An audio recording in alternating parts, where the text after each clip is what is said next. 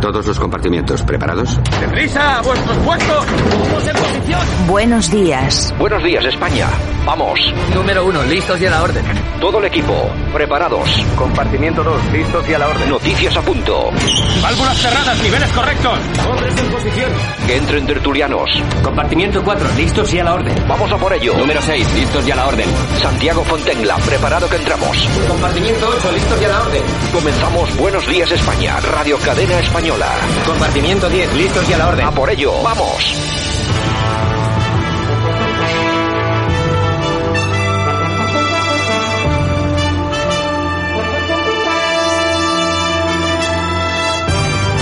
Buenos días España, aquí estamos un día más. Hoy es día 24 de septiembre 2021. Un saludo de todo nuestro equipo, Javier Muñoz en la técnica y por supuesto de este que os habla Santiago Fontenla. Aquí estamos cerrando semana en este viernes, en una hora, en estos 60 minutos diarios que vienen hoy también cargados de información que como siempre comienza por malas noticias. Son 100 muertes por coronavirus las que se han producido en las últimas 24 horas y atención porque el volcán en La Palma, pues bueno, las emisiones dicen llegarán eh, hoy a El Hierro, La Gomera y Tenerife. El terreno ganado al mar será propiedad del Estado que deberá proteger la lava sobre las fincas y viviendas privadas. El volcán por su parte sigue en fase estable, dicen, y se descarta que la lava llegue al mar en los próximos días. Quien sí ha estado allí ha sido el rey que ha transmitido a los afectados por la erupción, en La Palma que no van a faltar ayudas bueno, eh, está bien que lo diga el rey, eh, no es precisamente quien tiene que tomar las medidas, de hecho yo creo que no puede, pero que simplemente lo diga ya tranquiliza eh, a muchas eh, personas. Hay una cosa que está muy clara, hemos eh, dado mucho dinero para muchas causas, hemos gastado mucho dinero en muchas, eh, en muchos temas eh, en lo que no deberíamos de haberlo gastado, pero ahora ha llegado el momento de gastar dinero con la gente que lo necesita de verdad, que es toda esta gente que se ha quedado absolutamente sin nada. No ya te has quedado sin casa, te has quedado sin terreno, no tienes dónde ir, no tienes absolutamente nada. Ahí es donde la solidaridad de este país, este gran país que se llama España, es cuando que salir adelante y que esta gente sepa que vamos a estar todos a la una tirando del carro porque hay que solucionar este problema. En fin, nosotros hoy con mucha información aquí en Buenos Días España. Comenzamos.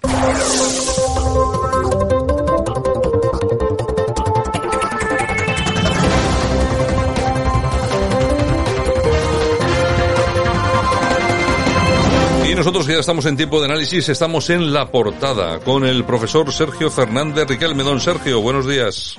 Muy buenos días, Santiago. Bueno, aquí estamos, la portada de viernes. Nos, ya tenemos el fin de semana por delante, que tampoco está mal, mal del todo. Si te parece, hoy hacemos una portada más o menos internacional, que yo creo nos, nos centramos un poco en eso. Y si te parece, nos vamos a ir hasta Afganistán, eh, porque allí nos dan los talibanes alguna sorpresa vinculada con el trato a las mujeres, ¿no?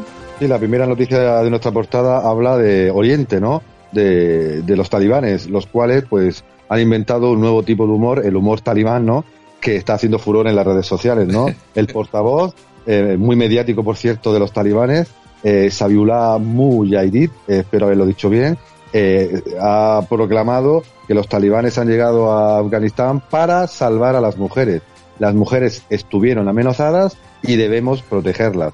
Y ahora podríamos poner las risas estas enlatadas, porque la verdad es que los, eh, nuestros queridos amigos talibanes han aprendido muy bien el humor y también a venderse en Internet. Y el, y el problema fundamental es que posiblemente muchos gobiernos occidentales y muchos medios de comunicación se crean, se crean este tipo de cosas porque se han creído eh, desde el inicio de, de, de, su poder, pues prácticamente todas las mentiras y bulos que han, que han señalado, ¿no? Creo que es de interés mutuo para nosotros y para ustedes, los europeos, tener abiertas nuestras respectivas embajadas necesitamos vuestra ayuda y aseguramos que nosotros hemos llegado para salvar a las mujeres de eh, los problemas que había en el pasado, ¿no? Eh, lo peor de todo no es sus declaraciones, que obviamente son mentiras, sino que se las ha comunicado directamente a los europeos para pedirles ayuda y esperemos que esta vez no se crea pues este humor talibán eh, tan oriental que, que está arrasando, como he dicho antes, en las redes sociales. Es lo que dices, es eh, humor puro y duro. Bueno, sería humor puro y duro si no fuera porque es una realidad aplastante el trato que se ya se está eh, haciendo a las mujeres. En principio se han cerrado En las escuelas se ha prohibido a las, a las chiquillas acudir a las escuelas. En la universidad ya se está empezando a prohibir también que acudan. Bueno, lo del velo y el burka y todo esto ya es lo usual. Sí están siendo muy inteligentes, Sergio. Yo no sé aconsejados por quién, pero hay alguien que les está diciendo cómo tienen que hacerlo y lo están haciendo todo de forma muy suave, paso a paso, de forma paulatina, de tal forma que no están dando esa imagen radical que es realmente la que tienen. Sí, es una campaña de marketing, como ha señalado, muy bien dirigida, ¿no? Dan las noticias en contra de las mujeres poquito a poquito, apenas salen en la prensa, lo van haciendo paulatinamente, primero fuera de las escuelas, luego fuera del deporte, luego segregación, luego burka, en los vídeos intentan em, em, matizar o esconder los vídeos donde se, se, se demuestra cómo las eh, maltrata o cómo las persigue y eso eh, está calando de manera horrorosa en nuestra eh, sociedad occidental, ¿no? Donde parecen el, el, el peor, el menos malo de los problemas, ¿no? Hay cosas peores y ya que han ganado, pues habrá que entenderse con ellos y, y parece que hay que creerse eh, pues todo este marketing que está funcionando, como has dicho, muy bien. Bueno, y nos vamos a otra noticia internacional que es justamente lo contrario, ¿no? Se celebra eh, la cuarta cumbre demográfica de Budapest. Sí, eh, pasamos de Oriente a Occidente, ¿no? Las dos caras de Jano. En Occidente, pues parece que hay una alternativa diferente eh, sobre todo en Europa Central y en Europa Oriental, como se ha visto en la cuarta cumbre demográfica de Budapest que se ha celebrado estos días, ¿no? Una cumbre centrada pues en temas de familia, en temas de natalidad, pero donde se ha reunido, exceptuando a Polonia, que a última hora se ha caído de la lista por los problemas que tiene con la mina de Turov con, la República Checa, pero ha, estado el, eh, Eslovenia, eh, ha estado la República Checa, obviamente el, el primer ministro de Hungría, Víctor Orbán, Serbia e incluso los serbios de Bosnia, ¿no? Además de invitados de otros países y sorprendentemente con la llegada de, eh, Mike Pence, el, el, antiguo pues vicepresidente de los Estados Unidos de Norteamérica, ¿no? Comenzaba con el con la con la declaración de intenciones propia de esta cumbre, ¿no? Las familias son la base de nuestras sociedades y están siendo atacadas por las fuerzas liberales occidentales, pero no cederemos, ¿no?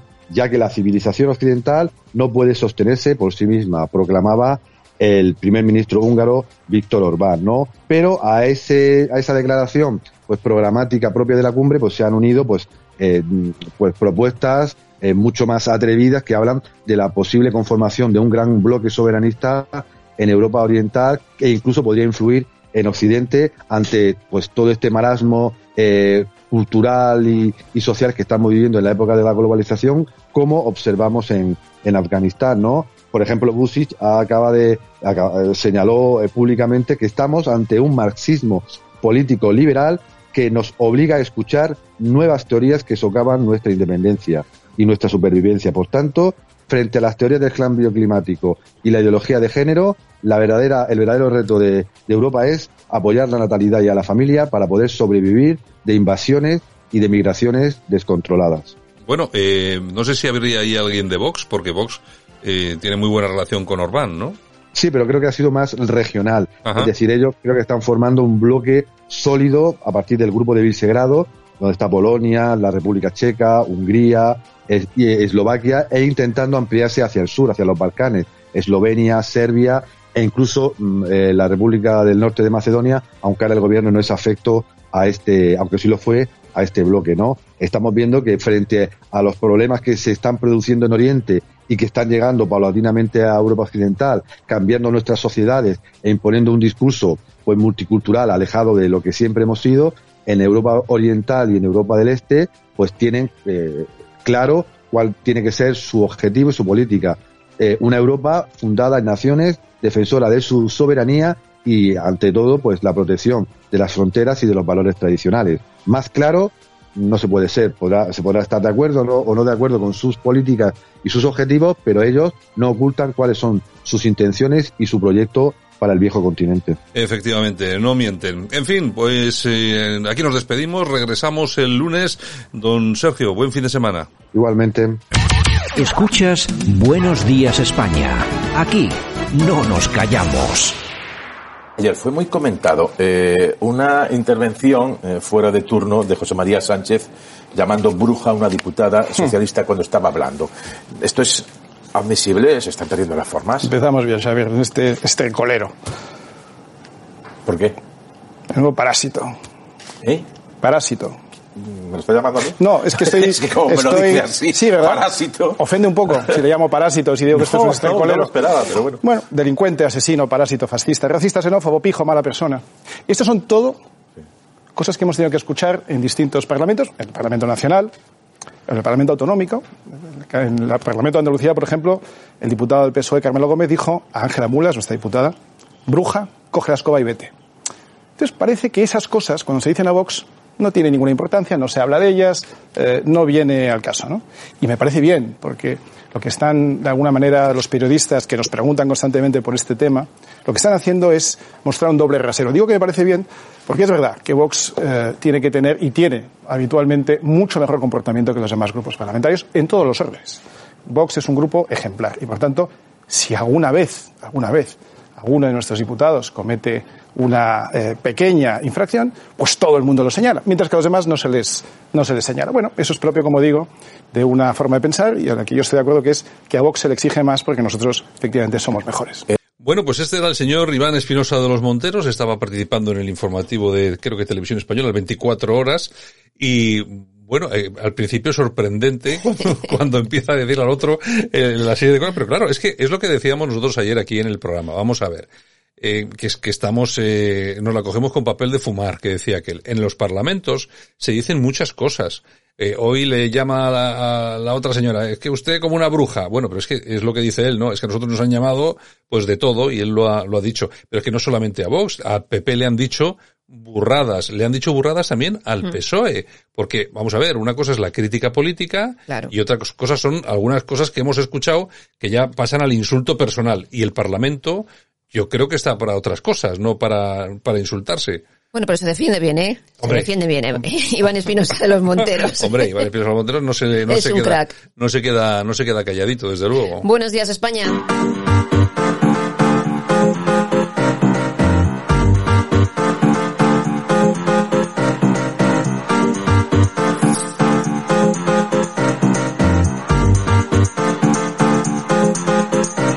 En Radio Cadena Española no nos cansamos. No nos cansamos de madrugar. No nos cansamos de contar la actualidad. No nos cansamos de decir las cosas claras. En fin, que no nos cansamos de tocar los temas más importantes. No nos cansamos. Porque Radio Cadena Española te ama. Porque Radio Cadena Española te ama. Bueno, oye, oye, oye, Javier nos ha sustituido a la ministra por la jefa.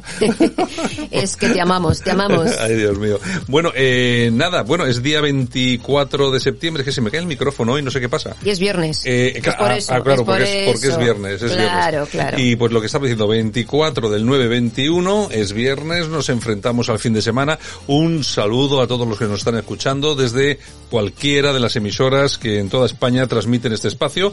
Y nada, Yolanda C, ¿qué tenemos? Bueno, pues empezamos con el PSOE, que colocará a Calvo y Ábalos como presidentes de las comisiones de Igualdad e Interior del Congreso. Eso sí, como debe ser, con aumento de sueldo. Hombre, claro. O sea, es que- 1.500 euros a cada uno por la FACE. No se vayan a herniar con un nuevo trabajo y, oye, eso hay que pagarlo, ¿eh? O sea, Oye, pero oye, me, pero me imagino que todos los políticos que van a las comisiones todos, cobrarán. todos, todos, Ah, pero no. les toca a ellos, Ah, pues bueno, pero- toca. Es que claro, que aquí uno uno escucha, no, es que unos cobran, no, cobran, Cobran todos. todos, co- cobran todos. Luego se andan a la gresca con el salario mínimo interprofesional, 900, 910 euros. De...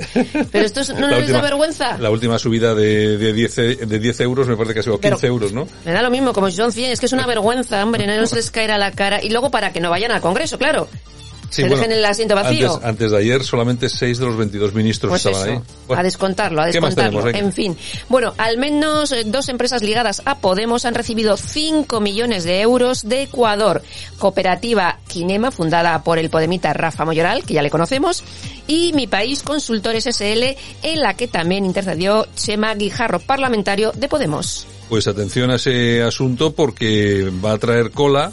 Bueno, porque ya está trayendo cola. O sea, ya hay un montón de causas ahí abiertas o en proceso contra esa financiación de, ilegal de Podemos. En algunas ya incluso hay alguna prueba que se ha aportado, pero esto no se queda aquí. esto va, va más lejos y todavía Monedero y compañía van a tener que algún disgustillo más. Dar la cara. En fin, bueno, en La Razón nos cuentan que un libro de secundaria en Cataluña define a Madrid y Extremadura como para como países extranjeros. Los comparan ambas autonomías como pues con Costa Rica, Gambia o Panamá. Pues oye, lo que vienen siendo No es, no es, no no es es nada, no es nada nuevo. Luego, dentro de, un- de unos minutos, cuando acabemos esta sección, vamos a entrevistar al diputado de Vox en, en el Parlamento de Cataluña, a Sergio Y le vamos a preguntar, entre otras cosas, sobre este tema y, que nos, y que nos explique cómo está la situación allí. Muy bien. Bueno, pues Fernando Simón asegura, don Fernando, que Sanidad simuló la llegada de bacterias del espacio exterior, pero no una pandemia como el COVID. Así lo ha expresado en la Conferencia Nacional de Medicina Preventiva y Salud Pública. Oye, Es que, San Fernando. Es que ahí me dan miedo. Yo, es que yo cuando oigo el Don Simón pienso solamente en dos cosas. En el vino. En el, en el mi- en el miedo y en el vino. O sea, no- Ay, señor, señor. Bueno, y seguimos con Podemitas porque Echenique acusa a Ronaldo y Nadal de trabajar para quienes enganchan a los jóvenes a la heroína de las apuestas. Asegura que estos deportistas promocionan casas de apuestas que destruyen la economía familiar de la clase trabajadora. Lo dice Echenique. Bueno, oye, pero vamos a ver, a mí me, me resulta súper fácil hablar, es que vamos a ver, es que es demagogia pura y dura. ¿eh? Claro. O sea, ¿qué tiene que ver? ¿Qué tiene que ver Nadal o cualquier deportista con que luego haya empresas legales que se dedican a las apuestas, un mercado absolutamente regulado por los distintos gobiernos, ¿eh? para eh, desarrollar esa actividad. ¿Qué tiene que ver Nadal? Yo no es que no acabo de, de entenderlo. Otra cosa es que se utilice esa demagogia, que por cierto, Echenique es especialista, eh, entre otras muchas cosas, pero en Mm. esto también, en no pagar, en no pagar o pagar en dinero B a su asistente, en las reformas en su casa del barrio Salamanca sin licencia de obras, en eso es especialista. Y también en esto de encharcar a la gente que no tiene nada que ver en estos asuntos. Efectivamente. Bueno, pues ¿y las casas de chocolate? Que nos hacen adictos al azúcar, o sea, vamos. Pues mira, pues igual es más peligroso. Pues ya de, te todas, digo. de todas formas, hay que tener en cuenta una cosa. Vamos a ver, el tema de las apuestas en España es un mercado que está súper controlado. O sea, no, aquí nadie se monta el rollito porque quiere. Eh, que luego, por ejemplo, eh, hay unos horarios en los que hacer publicidad, pues la verdad, pues no es lo más adecuado, porque la gente es muy joven y tal. Estoy de acuerdo, pero es que tampoco tenemos que criminalizar. Vamos a ver, las apuestas han existido Claro, siempre. toda la vida. Siempre hemos jugado eh, a, A la, la lotería, quiniela. siempre hemos jugado a la quiniela, eh, siempre hemos hecho estas cosas. Vamos a ver, las maquinitas, o sea, eso existe desde hace, de los bares, eso existe desde hace, yo que sé, 500.000 años. Cuando, cuando empezó a funcionar la electrónica, ya había una máquina. Ya te digo. O sea que, vamos a ver, ¿que se debe hacer con más precaución? Yo no digo que no. Pero ahora criminalizar a las empresas o a los deportistas, pues ¿qué quiere que te diga? Pues algo tiene que decir Echenique pasaría en la prensa. En fin, porque trabajar o que dice trabajar poco y mal. Bueno, racismo en Gran Hermano de Estados Unidos. En su última edición, seis participantes negros se han aliado para garantizar que por primera vez gane una persona de color el reality. ¿Qué pasaría si fuese al revés? Pues eh, que sería racismo. Claro, pero como no, ¿eh? Pues no racismo, ¿no? Yo es que de todas formas, yo, vamos a ver, yo entiendo que hay mucha gente que está inmersa en este proceso de sensibilización mental para entender cuál es el empoderamiento de las razas, bla, bla, bla, bla, bla, bla, bla, bla, bla. Un rollo. Es un rollo. Vamos a ver, yo, es igual, yo siempre lo digo en este programa, es igual cuando dicen, no, es que hay racismo en España. En España no hemos sido racistas nunca. Puede haber algún loco, eso yo no lo voy a negar porque siempre se puede escapar uno. Lo que pasa es que el caso de Estados Unidos es diferente. En Estados Unidos, eh, que hay casi 400 millones de habitantes, hay 30 o 30 y algo millones de, de personas eh, negras. Es decir, son aproximadamente, yo creo que son, eh, no sé si llegan al 10%. Es decir, es, vamos a ver, es, una, es un 10% de la población. Sí, es sí. decir, su representación en todo aquello que se realiza, el cine o lo que sea, pues tiene que estar de acorde a eso. Lo que no puede haber es Claro. como ellos, como ellos están pidiendo ahora. Todo. Oye, que haya eh, un 50% de personas de raza negra en las películas. Pues no. Pues no, no puede ser. Pues no puede ser. Puede que no haya ninguna, o puede que sean todas, porque hay muchas películas Claro. en las que solamente hay actores y actrices negros, Mm. pero en todo caso, si van al tema de la representación, es un 10%. Claro. ¿Y todos los premios los tienen que ganar los negros? Claro, es que no ¿Es puede, no, no puede ser, no puede ser así. Hombre, hay actores de raza negra que son buenísimos. Yo, hombre, Claro. yo me acuerdo, yo me acuerdo, a mí me encantaba Sidney Poitier, por Muy ejemplo. bueno, muy bueno. Pero es que hay actores, eh, Wesley Snipes, me gusta También, también. Denzel Washington. Pero bueno, hay, hay actores de que son magníficos, no, los siguientes son buenísimos.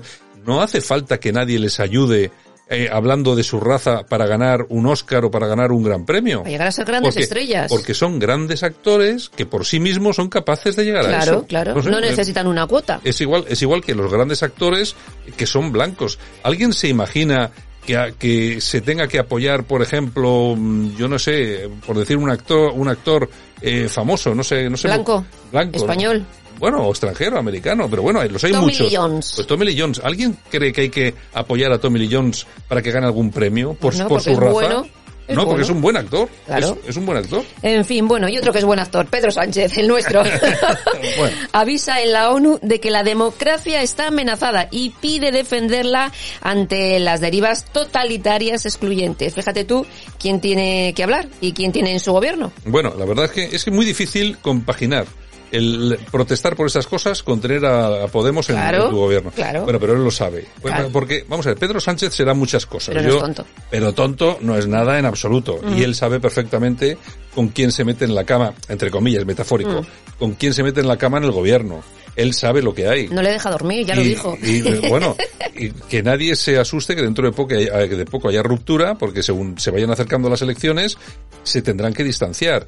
Porque él sabe, vamos a ver, Pedro Sánchez sabe que ahora mismo no le beneficia en absoluto Ir de la mano de ir de, ir de la mano de Ujú. gente. Así es. Bueno, y seguimos con el gobierno, porque reformará la ley de horario en 2020 para flexibilizar la jornada laboral. Bueno. Yolanda Díaz asegura que esta jornada laboral debe contemplarse como en los países nórdicos. Bueno, pues a mí no me parece Pues, oye, mal. A mí pero, no- pero todos van a flexibilizar el horario. esto- esto es, como es imposible. Esto es como el teletrabajo. Eh, de ahí que el teletrabajo sea un albañil. Claro. sí, vamos a poner los ladrillos desde casa con un ordenador. Por Es que- ejemplo. es que no, no sé ser. no sé yo, en fin. sé. Bueno, y Bildu que está preocupado por el auge de los discursos y actitudes de odio en España. Fíjate tú también quién va a protestar. Bildu, Bildu. los herederos. Los Sí. herederos, tú fíjate quiénes son los que vienen a decir, los, eh, hablar de discursos de odio, etcétera, etcétera, etcétera. Así es increíble, es, increíble. es. Y esto es el precio justo. Vamos a ver exactamente en qué se gastan hoy nuestro dinero. La pregunta, ¿cuánto nos ha costado la charla sobre la pandemia de Monedero? 12.600 euros. 12.600 euritos por una charla, pero es que gastar saben gastar. Hombre, es que es una charla de monedero, entonces requiere, mucho tema. requiere- claro, claro, bueno, claro. entonces, eh, el lo- título de la charla es La Unión Europea pospandemia. Entonces, pero es una charla que ha dado él, ¿no? O sea, Exactamente, o sea- él, él ha ido, él ha ido Él y va, tal. habla y, bueno, pues eso cuesta 12.600. Bueno, oye. El sitio, el tal, el vinito español, el jamoncito para luego. La tortilla. Es que lo que cuesta realmente es eso. Sí, la tortillita de Claro, patata y claro, todo esto. ni más sí. ni menos. En fin, Bueno, bueno. además tú sabes de eso, porque tú organizabas muchas cosas de estas eh, en, en Bilbao. Sí, y, sí, y luego darle, después de la charlita, darle el vinito y el pincho tortilla y la Costaba croqueta. un ojo de la cara. Costaba un ojo de y la para cara. cuando yo iba a pillar un pinchito ya no había. Que la gente anda muy lista. Hombre, ya te, ya te digo yo, la gente dice, bueno, oye, vamos a presentar un libro, no sé qué, y ves que viene la gente y digo, fíjate, oye, qué éxito lo del libro. No, Es el éxito no, por el vinito y el pincho. Es el éxito por el pincho y por el vino. Claro, claro, que en cuanto salen las bandejas, ¡yum! Algunos se ponen en la puerta y está rápido. ¿Qué más tenemos? Pues toñejas Vamos a ver, Javier, unas toñejitas, por favor, ¿para quién? para el gobierno. Oye, hoy cómo está recibiendo el gobierno, Sí, ¿eh? sí, Hoy cómo sí, sí, recibe. sí. Han aprobado, ya sabes que el otro día hablábamos que se iban a gastar un millón de euros en traductores para el Sí. Senado, para las lenguas, pues Sí. lo han aprobado, oye, un millón más. ¿Qué, qué país, qué país como este? ¿Alguien entendería que pasase en Alemania, que pasara en Francia, que pasara en Estados Unidos, que se gaste un millón de euros en traductores en el propio Parlamento para que cada uno pueda dar el, pueda dar eh, su charla en el idioma que quiera y tenga que haber traductores cuando pueden hablar todos en español y entenderse perfectamente? Y ahorrar el dinerito para otras cosas. y ahorrar el dinerito eh, para las colas del hambre o para la gente que está ahora mismo en La Palma pasándolo fatal. Yo es, es. que yo es que no acabo de entenderlo. Bueno, que aplausos. Pues para Iciar Boyaín. ¿Qué ha dicho? A mí me cae muy bien. Sí, directora de cine, para el que no lo sepa, ha dicho que le parece un espanto que las víctimas tengan que ver los onguietorris de los etarras. Hombre, claro, es que no hace falta ser un lumbreras para que a nadie le parezca le parezca eso bien. Pero bueno, eh, Es lo que tenemos. tenemos una parte de la sociedad que está enferma y que esas cosas, por lo menos, si no le parecen bien, por lo menos las soporta Y miran para otro lado. y miran para otro lado. olvidar. No puedo, no sé mentir. Historias de amor, ojos que miran con ilusión. Y nosotros ya estamos en nuestro apartado de efemérides, fíjate hoy con este tema que fue un pelotazo de OBK, Historias de amor. Efectivamente, tal día como hoy del año 1992, hace casi 30 años, OBK se convierte en número uno en todas las listas españolas con este tema.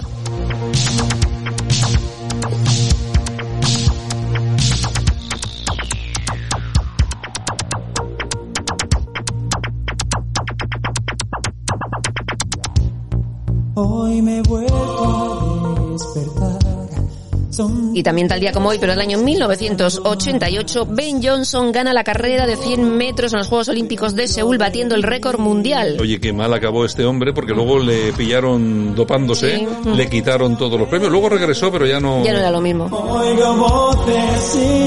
Y tal día como hoy, pero del año 2007, se estrena la serie de televisión The Big Bang Theory. Bueno, pero ya se ha acabado esta, ¿no? Sí, sí. Historias de amor, ojos con Bueno, ya sabes tú que hace creo que cuatro temporadas eh, los Big Bang, los, todos los actores, se pusieron de huelga. Para cobrar más. Querían cobrar por capítulo cada uno, todos igual, un millón de dólares. ¿Qué hizo la productora? Pagárselos. Claro. Imagínate tú, qué dineral, qué dineral, qué dineral. ¿eh? Pero por algo pagaban, ¿no? Y también tal día como hoy, pero del año 1905, nacía Severo Ochoa, Nobel de Química en 1959. Bueno, yo recomiendo a los más jóvenes que nos escuchen que miren en Google quién era.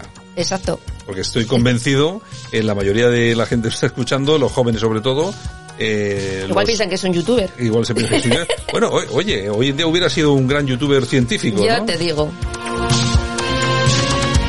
Y también tal día como hoy, pero del año 1958, nace Elena Ochoa, psicóloga y editora, entre otras muchas cosas, y cumple 62 años, la mujer de Norman Foster. Sir Norman Foster. Que se hizo famosa en televisión española porque hizo el primer programa de sexo. Ese- hablemos de sexo, Hablemos de sexo, Ujú. que era como muy porno para la época, pero que lo ves hoy y, y era como un caramelo. Vamos. Hoy sería una chuminada. Hoy sería una chuminada que no, que no lo vería nadie. Venga, ¿qué más tenemos? Y tal día como hoy, pero del año 1964, nace la soprano Ainhoa Arteta, 57 años. Ay, cómo anda. Bueno, pues fíjate tú cómo está después, vamos a ver, la enfermedad que ha pasado, ha pasado el COVID, ha tenido problemas con el riñón, han tenido que amputarle dos dedos, y si eso no fuera poco, se ha separado de su pareja, que no era, no era marido, porque no se, hicieron la boda pero no firmaron, y si por eso, y si eso no fuera lo suficientemente importante, pues encima los problemas que están teniendo ahora con el dinerito, Todo lo que se está contando. y con todo el escándalo que, La que se avecina. la que se avecina vecina. Bueno, y también... ¿Por qué también, no? Déjale, también. Javier, deja a Javier. La señalita, Javier. Ay, si no le señalas a Javier, voy a hablar, Javier. Javier no sabe qué vas a hablar. no sabe- a ver, ¿qué voy a hablar? Tal día como hoy, pero del año 1941, nacía Linda McCartney, esposa de Paul McCartney. Bueno, que Linda McCartney, que era, esta mujer era... eh, Familia de los Kodak. Exactamente, era la hija de los dueños de Kodak, que, que son los de las cámaras de fotos Mm. y todo aquello, que luego, fíjate, eh, ya no hay, ya- prácticamente ya no hace nadie eh, cámaras de fotos, no sé que sean muy buenas. Pero bueno, estos se amoldaron bien con el rollo de los... Mi madre todavía tiene una cama de fotos con un rollo dentro. Digo, Digo mamá, ¿desde desde cuándo es esto? Bueno, ¿qué más? ¿Qué más? Anda, ¿qué más? Y tal día como hoy, del año 1959, nace Ana Mato, 62 años. Ana Mato. Bueno, Ana Mato, que hace tiempo que la hemos eh, perdido de vista. Sí, sí, Era una, Partido Popular. Exactamente, una política muy conocida. Lo que pasa que a raíz de unos problemas que tuvo con su ex. Fue creo- ministra. Fue ministra. Tuvo unos problemas con su ex. Que algo- fue alcalde de Pozuelo, el Mlelex. Exacto. Ujú. Eh, hubo ahí algún tema de un coche que era pero que no era. Bueno, los temas estos de corrupción así y tal. Eh, parece ser que a ella no le tocó para nada porque no tuvo nada que ver, pero así todo, la política es así. Des- Así, señor. Desapareces. Bueno, y tal día como hoy, pero del año 1986, Eurythmics llega número uno en todas las listas europeas con When Tomorrow Comes. Eurythmics, qué buenos también, ¿eh? Qué buenos. Bueno, ¿tienes alguna cosa más? Pues nada más. Pues venga, pues regresamos dentro de unos minutitos con el corazón. Vale, Venga, hasta ahora. hasta ahora. Escuchas Buenos Días España. Aquí no nos callamos. Y nosotros en esta mañana que nos recorremos el suelo patrio que decía que nos vamos hasta Cataluña, allí tenemos a Sergio Macián, que es diputado de Vox en el Parlamento de Cataluña por Tarragona y también es el portavoz de la Comisión de Justicia y también de Interior. ¿Qué tal, don Sergio? Buenos días. Muy, muy buenos días. Bueno, ¿qué tal? ¿Qué tal? enca- encantado de recibir la, la llamada y de poderos atender. Y nosotros también, encantado de que, de que esté por aquí. ¿Qué tal por Cataluña? ¿Qué tal, qué tal sigue en su sitio de momento, no? Sí, de momento todo sigue en su sitio. eh, la- en fin, aquí siempre dando la, la batalla y contra este separatismo que de forma insistente pretende romper los lazos que nos unen con el resto de España, pero aquí estamos desde Vox para, para presentar batalla y, y desde luego también desde el Parlamento para, para controlar este gobierno que ya le digo que, que bueno, pues está, está en, en sus trece y parece que no se mueve de ahí. Bueno, están ustedes ahí muy activos en contra del separatismo. Sí, sí, sí, totalmente. Aquí hay muchísimas iniciativas parlamentarias que hemos presentado y también en la calle, pues estamos dando la batalla, obviamente, contra, contra, bueno, contra este gobierno que está, eh, en vez de estar en las escuelas de comer, pues en vez de estar en los 20.000 alumnos que estudian en barracones, en vez de estar, eh, pues en una comunidad que tiene el máximo número de impuestos propios, pues, tiene 15 impuestos propios, a diferencia, por ejemplo, de Madrid, que tiene 3, eh, está en las, ya le digo, en vez de estas cosas mm, que son las cosas en las que debería estar un gobierno, pues está en las mesas de diálogo, que son mesas de traición, mesas de, mesas de cesión, y bueno, y desde el gobierno de España mm, no parece que la cosa esté mejor, de que en este sentido, bueno, pues eh, Pedro Sánchez necesita del apoyo de sus socios separatistas y a los catalanes eh, que nos sentimos españoles, que somos una gran mayoría, pues realmente eh, nos sentimos en, en- en- total abandono. Y desde Vox, pues obviamente, tanto en, en- en el Congreso como en el Parlamento de Cataluña, pues estamos dando la batalla frente a este gobierno, mm, bueno, mm, social comunista y este gobierno que en Cataluña nos toca es un gobierno claramente separatista que ya no, no se esconde. Aparte de, de todas estas noticias que lógicamente tienen más visibilidad, hay algunas que, eh, que permanecen un tanto solapadas. Me ha llamado mucho la atención las iniciativas que han puesto ustedes en marcha, eh, en este caso, para dar visibilidad y acabar con los matrimonios forzados en Cataluña. Cuando uno escucha esto parece que esa práctica es propia de otros países, países, ¿no? Pero parece increíble que se esté produciendo hoy aquí en España.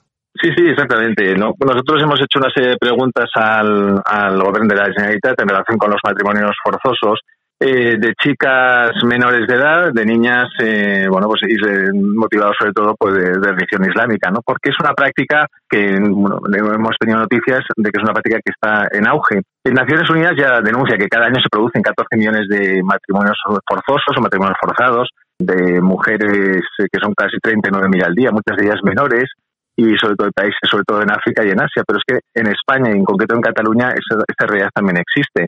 Y esta realidad, pues bueno, mm, responde a que en Cataluña, por ejemplo, tenemos una población eh, musulmana de, de 500.000 personas, ¿no? 200.000 de ellas son de Marruecos y hay que contar o sumar todos los que ya están nacionalizados y los ecos de los nacionalizados. Esto da lugar a unas comunidades islámicas, en muchas de ellas hay líderes salafistas, que es una corriente extremista del Islam, y en estas corrientes o en estas comunidades, pues se crean unos guetos inexpugnables donde pues no existen los derechos de ciudadanía. Y bueno, instauran su propio orden paralelo de su propia sociedad, impiden a sus miembros pues tener ese sentimiento de pertenencia al país que los acoge. Y claro, las chicas tienen muy difícil escapar de, este ambiente, de este, de este gueto. Y bueno, dentro de esta realidad, pues no solamente es, por ejemplo, la imposición del, del hijab, en contra Vox está también dando una batalla en esta en este aspecto porque es un, obviamente un, un instrumento de, control, no es un símbolo religioso, es un símbolo político, porque es una manera de consagrar ese modelo social y político que está basado en la ley islámica. Entonces, contra esta especie de velo, que, que también es una imposición, como decimos, política, pues también nosotros estamos eh, dando, dando esta batalla, ¿no? Ya Macron, por ejemplo, Macron en Francia ha promovido una ley contra el separatismo islámico y también ha prohibido el, el, el hijab por este mismo motivo, ¿no? Y, y además de este sistema de control, pues está el tema de los matrimonios concertados, que, bueno, en Cataluña parece que en la última década declarados ha habido 85 matrimonios de, de niñas y 65 de, de mujeres, pero ya le digo que mm, esto es una realidad muy difícil de detectar y a nosotros nos han llegado noticias de que hay muchísimos más. ¿no? Vox quiere, en este sentido, pues ser pionero, quiere mm, liderar esta lucha en Cataluña contra estas prácticas absolutamente abusivas y bueno, pues mm, nosotros vamos a requerir a la Generalitat a través de estas preguntas y de otras iniciativas para que bueno pues eh, se pueda insistir, se pueda intensificar esta labor de detección de estos matrimonios concertados de menores eh, a las que se les impone pues un matrimonio eh, que no quieren. Y sobre todo muchas veces pues mm, son niñas pequeñas, niñas menores de 15 años con, con hombres mayores. Y bueno pues eh, si ellas por ejemplo mm, se niegan a este matrimonio pues son, son sometidas a todo tipo de vejaciones, de maltratos. Y bueno, ahora en Italia hemos conocido recientemente un caso de una chica que rehuye un matrimonio eh, forzoso y bueno, pues ha sido asesinada. Esto ha sido muy muy reciente, ¿no? En Castellón están juzgando, ahora el 7 de octubre es el juicio de una persona también que se casa con una chica de 6 años y, y bueno, para efectos de la sociedad, eh, pues eh, le hizo le hizo fingir que eran tío y sobrina. Y bueno, pues una boda que este señor pactó con los padres de la menor y, y bueno, pues esta chica va a tener unos costes psicológicos y, y de, y físicos eh, en su vida, pues que desde luego no son, son contrarios con el marco de convivencia de derechos y libertades que nos, dimos, nos hemos dado en España. Bueno, eh, ustedes en el, en el Parlamento han pedido saber o conocer cuántos matrimonios forzados de menores musulmanas se han producido conforme a la ley islámica en Cataluña. eh, sin que hayan sido inscritos en el registro civil, una cosa, como usted comentaba ahora mismo, muy complicada, y sobre todo qué parámetros se utilizan en las investigaciones policiales para descubrirlos, que eso también es otra historia eh, que tiene que ser harto difícil. Exactamente, porque en, Cataluña hay un protocolo de prevención y abordaje de este problema de los matrimonios concertados, pero nosotros queremos insistir eh, tanto a la Secretaría de Igualdad, Inmi- Inmigración y Ciudadanía como al Instituto Català de la Dona para que intensifiquen, como decimos, esta labor de detección para que afloren más casos. Y en esto, se, pues, eh, obviamente, habrá que establecer unos circuitos para eh, penetrar en estos guetos inexpugnables que antes le decía, porque ahora mismo, por ejemplo, el secretario de Igualdad e Inmigración muchas veces se dedica a hablar con los líderes de estas comunidades, pero claro, esto es como preguntarle por la droga al capo de la mafia, pues eh, obviamente Claro. no nos va a decir eh, cuáles son la- la- las redes, hay que, hay que intentar entrar, hay que intentar eh, de alguna manera conocer esa realidad eh, en estas comunidades y que, como le digo, esas chicas tienen muy difícil escapar porque son mm, comunidades muy cerradas y, y, bueno, no solamente porque se la somete pues a, a un, ya le digo, a un, a un a una, a una cerrazón ideológica muy fuerte, sino porque si una chica, por ejemplo, se opone a este tipo de matrimonios, pues genera automáticamente un rechazo familiar y en su comunidad que puede llegar pues, a, pues, a retirar el saludo o a, o a, bueno, a, o a ser repudiada en su comunidad. Y bueno, eh, a eso hay que sumar, pues muchas veces son chicas que no hablan bien el idioma, que vienen de un país extraño y, eso dificulta enormemente esta labor de, pero de, de detección, ¿no? Pero sí que nosotros hemos hablado con asociaciones, entre otras pues la Asociación de Mujeres Pakistaníes, y bueno, pues nos han dicho que efectivamente ellas tienen conocimiento de que hay muchísimos más casos de esos que antes eh, le enumeraba, ¿no? De esas 85 niñas, 68 mujeres que los Mossos eh, han impedido, ¿no? Eh, que tuvieran esos matrimonios forzosos.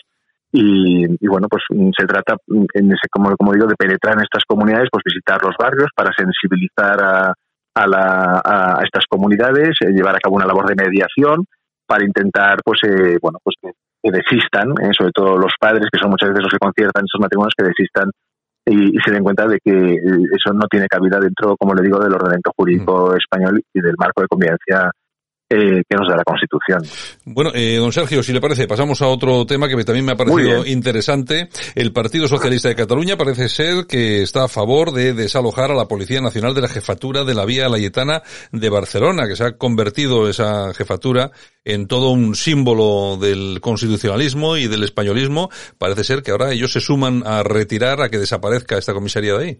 Exactamente. Nosotros tuvimos ayer una comisión de interior en el Parlamento de Cataluña, eh, que por cierto, en el seno de esta comisión, pues eh, había siete propuestas y en el orden del día, cuatro de las cuales eran iniciativas presentadas por Vox, así que liderábamos claramente la oposición. Y, en- bueno, pues en el, en, el transcurso de, de la discusión de, de esta propuesta que formulamos desde Vox, eh, que para que se mantenga la Jefatura Superior de Policía de Cataluña en la Vía Layetana, en su sede emblemática, en su sede histórica, pues el PSC votó en contra, porque el PSC últimamente parece pues que está más por las cuestiones de los pactos y de los cordones sanitarios eh, y eh, que le impone pues también su su necesidad de contar con los votos de Esquerra Republicana eh, claramente para que Pedro Sánchez siga en la Moncloa. Y bueno, mm, nosotros no nos sorprende tanto la postura del PSC, porque el PSC, como le digo, ha firmado, ya lo hizo en el pacto del TINE y pues lo ha vuelto a reproducir ahora, es decir, nos tiene eh, con un pacto, un cordón antidemocrático, eh, vetadas todas las iniciativas que nosotros presentamos, aunque nosotros descubriéramos la piedra filosofal, nos van a votar siempre que no. Pero, eh, mm, por otra parte, lo que más nos sorprendió es la posición de Ciudadanos, que, mm, contra todo pronóstico, pues se abstuvo, permitiendo que los separatistas pues eh, ganaran es decir, esta, eh, esta mm, iniciativa que, ha propuesto Vox para que se mantenga la, la porque entendemos que es un- una cuestión que va más allá. Es la- los, los separatistas están obsesionados con la sede al punto de que en la manifestación del otro día de, lo- de la festividad eh, regional de Cataluña, el 11 de septiembre, pues todos tenemos en la retina esas imágenes de la comisaría incendiada, eh, a la que le tiraron cócteles Molotov, envuelta en humo negro, porque le tienen eh, una rabia tremenda porque es, eh, como le digo, un emblema del constitucionalismo, es un emblema de la presencia del Estado en la comunidad autónoma y ellos lo que quieren justamente es retirar cualquier mm, viso de existencia del Estado dentro de la comunidad autónoma. Entonces este es como un reducto de, de- presencia del Estado que desde luego en Vox vamos a defender. Bueno, eh, también hemos conocido, siguen los problemas con la utilización del español en Cataluña. Hemos conocido en las últimas horas que la Generalitat va a hacer listas negras de los profesores universitarios que usen el castellano en sus clases. También hemos conocido que en algunos colegios o institutos están utilizando libros donde eh, tanto a madrileños, malagueños, etcétera, se los trata de extranjeros. Bueno, estamos con un problema que no es nuevo, viene desde hace mucho tiempo y parece ser que no tiene solución y tampoco es que haga mucho ni tanto desde el gobierno central y por supuesto desde la comunidad ninguno para solucionar este tema, ¿no? Exactamente. Aquí la cuestión, bueno, la consejera Hayes, que la consejera de universidades, eh, nada tiene que envidiar a, los comisarios políticos del Comintern. eh, una, una, una persecución lingüística, una persecución a la disidencia ideológica, a cualquier profesor, a cualquier institución eh, que defienda el bilingüismo y cualquier otra idea que no sea eh, la imposición ideológica del separatismo y el monolingüismo catalán. Decir, pasa con las multas en los comercios y ahora pues en la universidad. Ya pasó en los exámenes de las pruebas de acceso a la universidad que se repartían solo en catalán. Ha sido el Tribunal Superior de Justicia de Cataluña el que tiene que decir que la opción es del alumno y que por tanto se tiene que repartir el examen en los tres idiomas.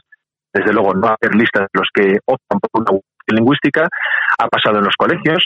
Sí, las horas lectivas eh, en- de castellano en Cataluña, bueno, es bien conocido que son absolutamente mínimas y pasa en los libros de texto, como ahora bien usted me recordaba, pues mm, eh, ahora mismo la última anécdota la ha publicado eh, pues el diario ABC en relación a un libro de texto en que los gentilicios de muchas localidades, muchas ciudades españolas se tratan como gentilicios extranjeros, como si se tratara de un país extranjero. Por ejemplo, pues eh, Madrid, eh, Valladolid, etcétera. Ahora, sin embargo, si uno es eh, alicantino o es valenciano, pues esos se consideraban gentilicios propios y no extranjeros. A este punto, a estas barbaridades, pues se ha llegado, bueno, no solo con esto, sino con la historia de España, todo eh, con ánimo de siempre enfrentar eh, eh, pues España o Cataluña con el resto de España. Y, y bueno, pues eh, en, en esas en esas estamos y dando la batalla en todos los frentes. Pues nos parece muy bien. Don Sergio Macián, diputado de Vox en el Par- Parlamento Sí. de Cataluña, muchas gracias por estar con nosotros aquí esta mañana, por habernos atendido. Un, abrazo y un bueno, aquí tiene su casa, para lo que desee. Muchísimas gracias, un placer y espero que hasta la próxima y que sea que sea pronto. Un abrazo. Muchas gracias, un abrazo fuerte. Escuchas Buenos Días España. Aquí no nos callamos.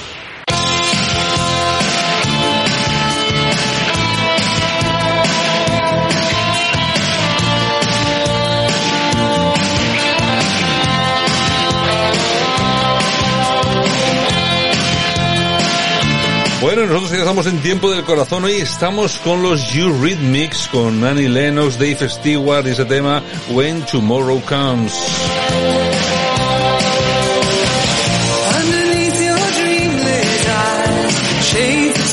Bueno, y mucho tiempo ha tenido que pasar para que los traiga Yolanda C al programa. Pues hace como 35 años, pero tal, día, digo, tal día como hoy, del año 1986, llegaban a número uno en todas las listas europeas. Don Daniel, noticias con Daniel. Oye, ¿cómo pasa el tiempo, eh? Muy buenos días. Pues la verdad es que sí, esta señora tiene una canción mítica de After, pero bueno, de After de mi época, ¿eh? que es hoy en día Bueno, muy buenas, muy míticas.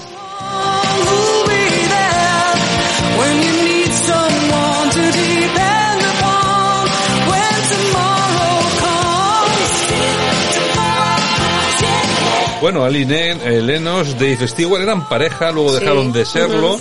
Ella es una mujer, bueno, era por lo menos una mujer eh, espléndida, guapísima. Ha hecho cine. Sí, además tiene una belleza de esas Mm. así un poco salvaje, ¿no? Andrógina. Eh, pero él también. También, el también. Dave Stewart tiene también una imagen bastante potente y bastante dura. Bueno, pues nada. Eh, En los 80 se bailaba mucho esto. ¿Y cómo se bailaba? Ahora estaríamos diciendo, fíjate, yo bailaba así. Sí. sí, es mejor, es mejor, es mejor no recordar, Pero Daniel. vamos, que entro en una discoteca y oigo esta música y bailo igual. O sea que... Daniel, es mejor no recordar esto porque puede ser un poco vergonzoso. Yo es que la bueno, música de ahora la depende, bailo muy depende, mal. ¿eh? porque los que éramos de estarnos en la barra moviendo el vaso, no, para nosotros no pasan las épocas, ¿eh? Yo, yo te voy a decir una cosa. Yo, por lo que yo sé, tú eres de los míos. Es decir, gin tonic en vaso de, en vaso de estos, ¿cómo se llamaba? De esto? tubo. De tubo. ¡Qué antiguo! Bueno, ¿qué tenemos, Yolanda? Bueno, antiguo. Yo me he dedicado a la hostelería y hasta no hace mucho algunos me pedían el gin tonic en vaso de tubo. Digo, no perdona. Ves, no, o sea... ves, no ves siempre buena gente, ¿no ves? ¿No ves? Sí, sí, sí. bueno, pues si queréis, eh, comenzamos con Belén Esteban, que ha estado en el en Palacio Chicote entregando premios y se lo ha entregado a su gran amiga Carlota Corredera. ¿Qué premios ha entregado? Eh, un premio especial a Carlota Corredera. Ah. Ha ido sin su marido, han preguntado todos a ver por qué no estaba su marido, y es que estaba trabajando. Dice, es que pedimos muchos días porque tenemos muchas bodas y no va a pedir todos los días en las ambulancias libre. Pobre, es claro. que yo no sé el marido de Belén Esteban, yo creo que tiene que ser un poco un mártir, eh, Daniel. Hombre, madre mía, no, no arrastra nada este personaje. Imagínate la de llamadas, mensajes, que ahora se vaya a hacer terapia con Ilenia, ahora vengo, ahora voy. Un, uno incordio, ¿eh? Bueno, y ha, di- ha dicho que en cinco días hay novedades. Ha dicho Belén Esteban. No ha dicho qué, pero me imagino que será la presentación de las nuevas, eh, los nuevos productos. Pues ya dijo que en septiembre iba a presentar, creo que dos nuevos. Y me imagino que estarán al caer. Y le han preguntado por las aceitunas de Kiko. Bueno, qué y ha dicho, triste. bueno, están bien, pero lo mío es diferente. Hombre, qué, hombre, qué triste las aceitunas de Kiko. Es más, son- es que, o sea, fíjate, además tú estás en Jaén, eh, Dani. Fíjate que no hay aceitunas para poner unas un poco más bonitas, más guapas, más de, más así, más vistosas. Es que, Pues la eh, verdad es claro, que sí. Claro, ver la foto esa que había, pues digo, pero qué, qué, qué tipo y de tanto aceite. misterio para eso. De, Es que de a tanto el granel, de a tanto granel en el Claro, claro, es que vamos a ver, vamos, es que hay que ser realistas, yo no quiero, El vamos a ver, diseño es muy importante en ojalá, las cosas. ojalá que le vaya muy bien, pero vamos a ver, un tarro de plástico, Es horrible. una pegatina cutre cuadrada, Horrible. las Horrible. aceitunas, le digo, es que me parece un poco cutre, Dani. Pe- pero le pega, ¿eh? Le pega, ¿eh? Para la persona. Mira, me lo has quitado de la boca. Oye, oye Dani, ¿cómo quieres a Kiko, eh? ¿Cómo lo quieres? es verdad, es verdad, en fin. Bueno, y Carmen Janeiro, que retoma su relación con Luis Masabeo, ya sabes que habían atravesado una crisis Bueno, eh, grave y tal, pero bueno, ahí están otra vez a pie de Pero cañón. vamos a ver, pero, pero ¿quién ha dicho que es verdad que han atravesado una crisis? Bueno, en los medios. Claro, es que... Se dicen que- fuentes es que- cercanas. Siempre es fuentes cercanas. Sí, es que lo de las fuentes cercanas está muy bien. De todas formas, tú fíjate qué pareja, eh, Dani, la hermana de del amigo Jesulín, Mm. esta chiquilla, tú fíjate que, que lo que ha dado que hablar y al final cómo han llevado la relación. eh, Casi en secreto. bueno, pues ha Han sido... estado años y nos hemos enterado hace cuatro días. Han estado años, eh, lo han llevado muy bien. No sé, me, me ha parecido una relación eh, perfecta. Y la última crisis de la que se ha hablado, pues me creo lo justo justo, Dani. Bueno, dicen que han sido tres meses que han estado separados, concretamente este verano. Y bueno, lo que sí que es una relación así que no se sabe nada, yo creo que un poco impuesto por él. Sí. Por, por ser una de las mayores fortunas y que Sí. en su familia pues no acaban de ver a esta mujer como, como tal.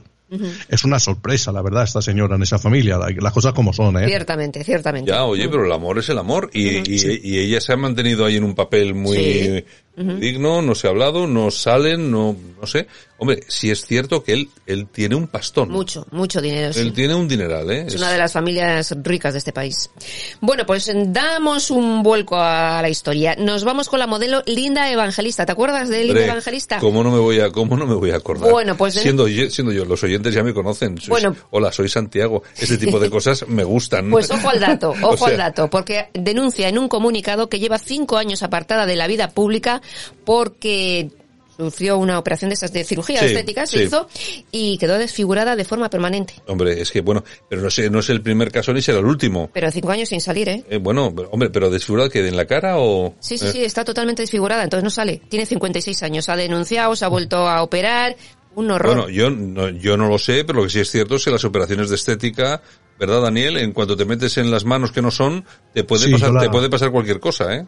Yo la verdad es que Anabel Pantoja en alguna ocasión le he criticado por esto, porque, a ver, las operaciones son para, para salud o arreglar algún problema grave, Sí. pero no para estar más, más mona o menos mona que, que estabas antes. Y la verdad es que sí. Y mire, lo siento mucho por esta mujer, porque de verdad que era de esas Guapísima, bellezas sí, sí. naturales, Ujú.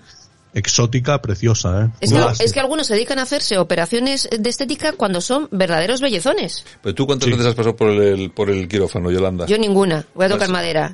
Yo pasarme por- para hacer cirugía estética, no. No, no he pasado nunca, no, No, no, no, hecho- no, no. Y además Yo, tú- yo cuando pero- me metan a un quirófano que sea por, por algo... Pero vamos a ver, tú con la edad que tienes, perdón, es que vamos a que eres joven todavía, pero Sí. vamos, cuando vas a esas playas nudistas en Almería y por ahí, y, Este cuerpo, pues de comer tortilla de patata, andar con mi perro y beber agua. Son los genes. Bueno, bueno, bueno, bueno, pues si es así, oye, cualquiera dice Son nada. los genes. Hombre, no soy Ivo Derek, pero bueno, ¿qué le vamos a hacer? Tampoco quiero. Que le- es, que, es que de verdad, es que me hacen unas preguntas a estas horas de la mañana, Santiago. pues, Que la genética es el todo, ¿eh? La genética. ya te digo, Oye, ya te pero hay digo. que- Hay, que preguntar, hay que No, preguntar. no, no, no, nada, nada, nada. Bueno, ¿y a qué se dedican las hijas de Julio Iglesias y Miranda, las gemelas? Pues mira, a montar a caballo, jugar al golf, posar para exclusivas, acudir a fiestas, eh, irse de Vamos compras a las tiendas más Vamos. lujosas del mundo mundial y han montado una empresa de productos vitamínicos. Vamos a ver, Yolanda, ¿tú a qué te dedicarías si tu padre tuviese millonario. 27 mil millones de euros? Pues yo no hacer nada, Pues a vaguear. Pues eso, lo del caballo lo evitarías y todo. Pues sí, yo me dedicaría pues a ir a la playa, viajar, a mariconear, que se dice vulgarmente. Ya está. Bueno, pues es que bueno. hacen bien. Sí, hay que decirlo porque hay que decirlo, pero es que hacen bien. Yo haría lo mismo con tanto dinero.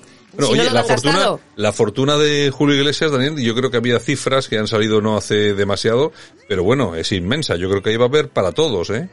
Sí, y aparte que nunca, nunca tampoco se va a saber la cifra exacta, exacta, pero vamos, ya sabemos que este hombre era ya multimillonario, vamos, a primeros de los 80. Ujú. Este hombre tiene para dar y para vender. Sí, si no van a dar gastado el dinero. Sí, dicen, dicen que el conglomerado de empresas Impresionante. que tiene, que es muy importante. Sí, sí, dicen sí, que, claro, es que comentaba alguien, no, es que claro, en la música, los royalties. Eso es lo y, menos. y dicen, eso ya es lo de menos. O sea, sus, sus negocios están Ujú. súper diversificados y hay unos ingresos muy mucho, importantes, mucho dinero. muy importantes. Mucho dinero, mucho dinero. En fin, bueno, y Patricia Cerezo, ex de Ramón García, se hace la ruta del Camino Santiago acompañada de J.D. Mitchell, ¿te acuerdas? Ex de Sí. Alejandro Sanz. Sí, sí. Y de Aneta Mijatovic, esposa de Peja Mijatovic, jugador del Real Madrid. Sí, Mijatovic, que es ingeniera, arquitecta y diseñadora de ¿Qué me, interiores. qué me estás diciendo? Y un bellezón. O sea, cualquier, no, ya te digo, si es Eh. que hay gente que lo tiene todo y los demás no tenemos nada. Es- es- es- En fin, eh, oye, eh, Dani, vamos a ver, hablamos. Lidia Lozano en La Palma. Las críticas que ha tenido esta mujer han sido enormes, que no acabo de ver yo eh, que sean justificadas. La critican porque yo creo que como el día anterior se lo tomaron con mucha frivolidad, el tema este, pues dijeron, pues venga, esta vez vamos a hacerlo bien, vamos a ya enviar a Lidia y que, que saque la información. Y bueno, yo creo que esta vez Lidia lo ha hecho bien, nos ha enseñado pues un poco el relato de la gente que lo está pasando mal, a ella también se le veía descompuesta y vamos, a mí no me extrañaría, incluso yo ayer lo pensaba, que esta señora les hiciera alguna donación incluso a- de forma anónima a esta gente, porque ver el sufrimiento en primera persona, vamos, te deja tieso, ¿eh? Vamos a ver, aquí las críticas eh, en las redes sociales han sido eh, muchas, bueno, que, que efectivamente entró en un albergue y preguntó, oye, necesito para entrevistar gente que lo haya pasado mal, que haya perdido la casa. Yo no veo nada de malo en eso. Intentar transmitir la realidad de lo que ha pasado a esta gente. Pues claro, ¿qué vamos a sacar? ¿A la gente que no ha perdido nada, que está perfecta? No, hay que transmitir exactamente la realidad de muchas personas que lo están pasando eh, fatal. Y yo creo que ha hecho una labor. Porque es que tú fíjate, mientras a Piqueras, ¿eh? Se le ha dicho de todo en positivo, a esta mujer que ha hecho lo mismo, incluso algo más, se le ha dicho todo, todo En negativo. En negativo.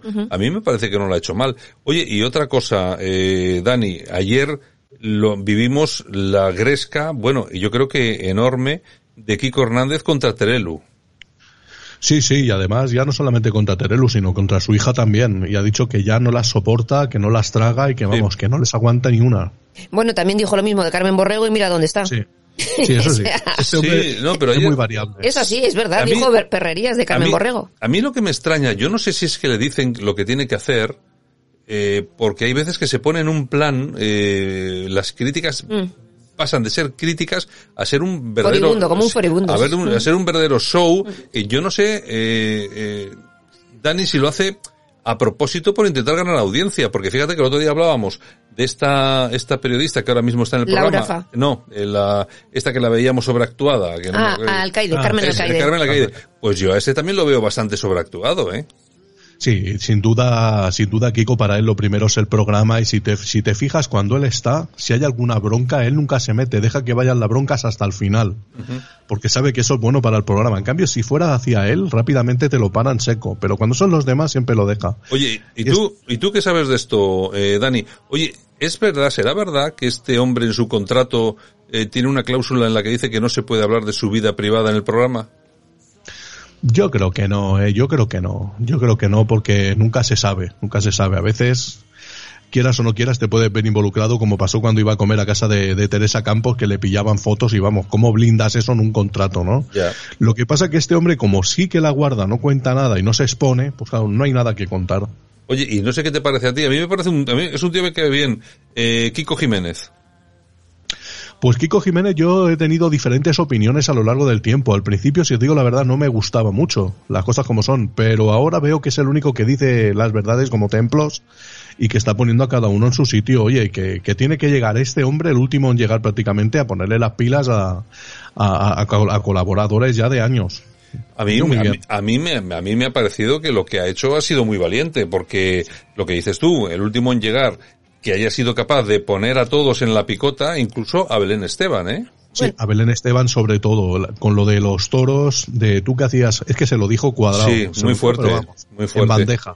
Claro, yo, yo, yo, mira, yo, mira lo, yo mira lo que tengo con 25 años, ¿qué hacías tú con 25 años? Ir de plaza en plaza de toros. Claro, y es que la dejó, pero muerta, Mm. pero muertecica la dejó. Nadie se atrevía, nadie se atrevería a decirle eso, aunque todo el mundo lo piense y lo sepa. Sí, sí, que efectivamente, efectivamente. Bueno, pero es que es lo que tiene Sálvame. Si quieres conservar tu silla, o eres así o duras poquito, ¿eh? Porque como vayas de templadito, adiós, muy buenas. Eh, Dani, ¿qué hay de la relación de Kiko Jiménez con la Suescum? ¿Es seria, no es seria? ¿A ti qué te parece? Porque a mí, eh, a mí, que sí. a mí, a esta chica eh, no me cae mal tampoco. Yo creo que sí, yo creo que sí, que incluso a lo mejor es más auténtica que la que tenía con Gloria Camila, que él se notaba que se había arrimado a esa familia por lo que se había arrimado, ¿no? Pero yo creo que hacen un buen tándem, tanto televisivo como de pareja, y de todas maneras este hombre, date cuenta de una cosa, ¿eh? Que cuántas veces le ha dicho si no te interesa y tienes la puerta. Se lo dijo Gran Hermano Vic cuando empezaron las tonterías con Estela Grande. Sí. No sé si os acordaréis. O sea, que es un hombre que no se corta, ¿eh? No, no le va detrás. Oye, y el papel de la madre de la Suescum ahí también veo un poco, no sé, qué, qué complicado todo, ¿no? Sí, eso sí que tiene que ser complicadísimo porque claro. la madre tiene tela, ¿eh? Sí, y es que además soportarla de continuo, claro, es que es una... Yo claro, cuando el otro día sacaba en la llamada Jorge Javier diciendo que le había llamado la otra, la madre, diciendo, "Eh, no, es que han cortado, yo es que me creo que llamó en una, en un brote psicótico de esos que tiene y le llamó a Jorge Javier diciendo que habían cortado estos dos. Bueno, pero ahora, Sí, ahora yo dice que se va a Hollywood a hacer una película, ¿eh? ¿Quién se va? Sí, Ella. eso ha dicho. La Sí, madre. sí, sí. Sí, sí, dice Sí. que se va a ir a Hollywood para hacer una película. Que vaya. Pero es que yo, va, o sea, a mí me da, a mí me da que sea un poco sobrepasada de, de todo. Ay, señor. Venga. Bueno, y Aramis Fuster, que también ha estado en Secret eh, Story, y bueno, amenazó, Bueno. entre comillas, a Carlos Sobera con dejarle impotente, porque la tenía allí, decía que el, el programa estaba terminando, que no había tiempo. Te voy a dejar impotente. Aramis, Fus- Aramis Fuster. Aramis Fuster, Daniel. Ahí, ahí sigue otra Pues- cosa que es, que es increíble. De Aramis Fuster te digo yo una cosa. Mira, una vez le hice un vídeo en el canal secundario y, y me contestó. Y vi ¿Sí? que vi que era ella, Aramis Fuster. Me cogí, me metí, vi que era ella, era desde su canal de YouTube y precisamente estaba hablando del tema este de, de hacer velas negras. Y me dijo, dice, oye, no te pases conmigo a ver si te voy a poner yo a ti también una vela negra. Y me dejó.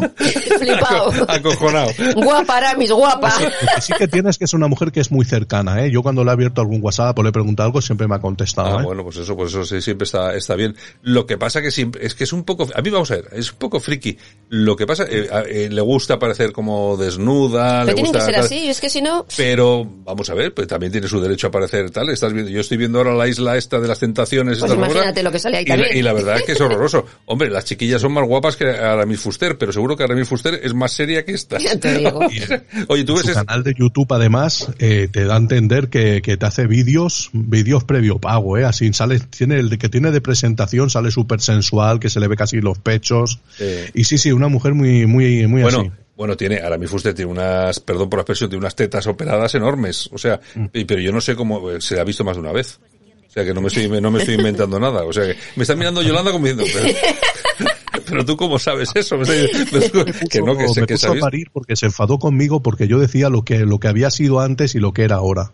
Que antes, vosotros os acordaréis, en los años 90 esta mujer era el número uno en Sí. los, te- en- cogías un teleprograma, salía ella, Sí. cogías el vale, salía ella. Sí, sí, sí, sí. sí. El, va- el vale, el teleprograma. Anda que no somos antiguos. Sigue existiendo. digo ya sigue existiendo. y el caso. Oye, oye, perdonadme, oye, eh, ¿sigue existiendo el TP? Eh, pues no tengo ni idea, me imagino El que TP, sí. el TP es el teleprograma, ¿no? Sí, sí, sí, sí, sí, una revistita era- pequeñita. que te mandaba la programación de la tele- Efectivamente. que es ahora es imposible una revista así porque como las programaciones cambian de un día para otro, Mm, Sí, sí, sí, Y sí. tenía crucigramas, alguna pequeña historia, y era como un librillo así que te lo que te, que Ya te te entretenía. digo. Yo hacías el lote, la pronto, la vale y el, Y todo por dos euros. Ay, ay, Dios mío. En fin, Venga, bueno, señores, pues oye, eh, que nos, que nos vamos, que se, terminamos. nos- se nos echa el tiempo encima. Fin de semana, el lunes nos vemos. Yolanda, hasta Besos. el lunes. Eh, Daniel, una- un abrazo muy fuerte. Igualmente, feliz fin de semana. Y a todos nuestros oyentes, recordarles que volvemos el lunes y en este fin de semana que se pasen por el canal de Noticias con Daniel, que van a ver unos vídeos estupendos. Venga, chao, hasta Muchas luego. gracias. Hasta luego. Y esto ha sido todo. Hasta aquí hemos llegado este 24 de septiembre, fin de semana, sábado y domingo. Nosotros regresamos el lunes. Por supuesto, un saludo de todas las personas que hicieron posible este programa el día de hoy. También de Javier Muñoz en la técnica y por supuesto de este que os habla. El lunes regresamos. Un abrazo, cuidaos y disfrutad del fin de semana. Chao.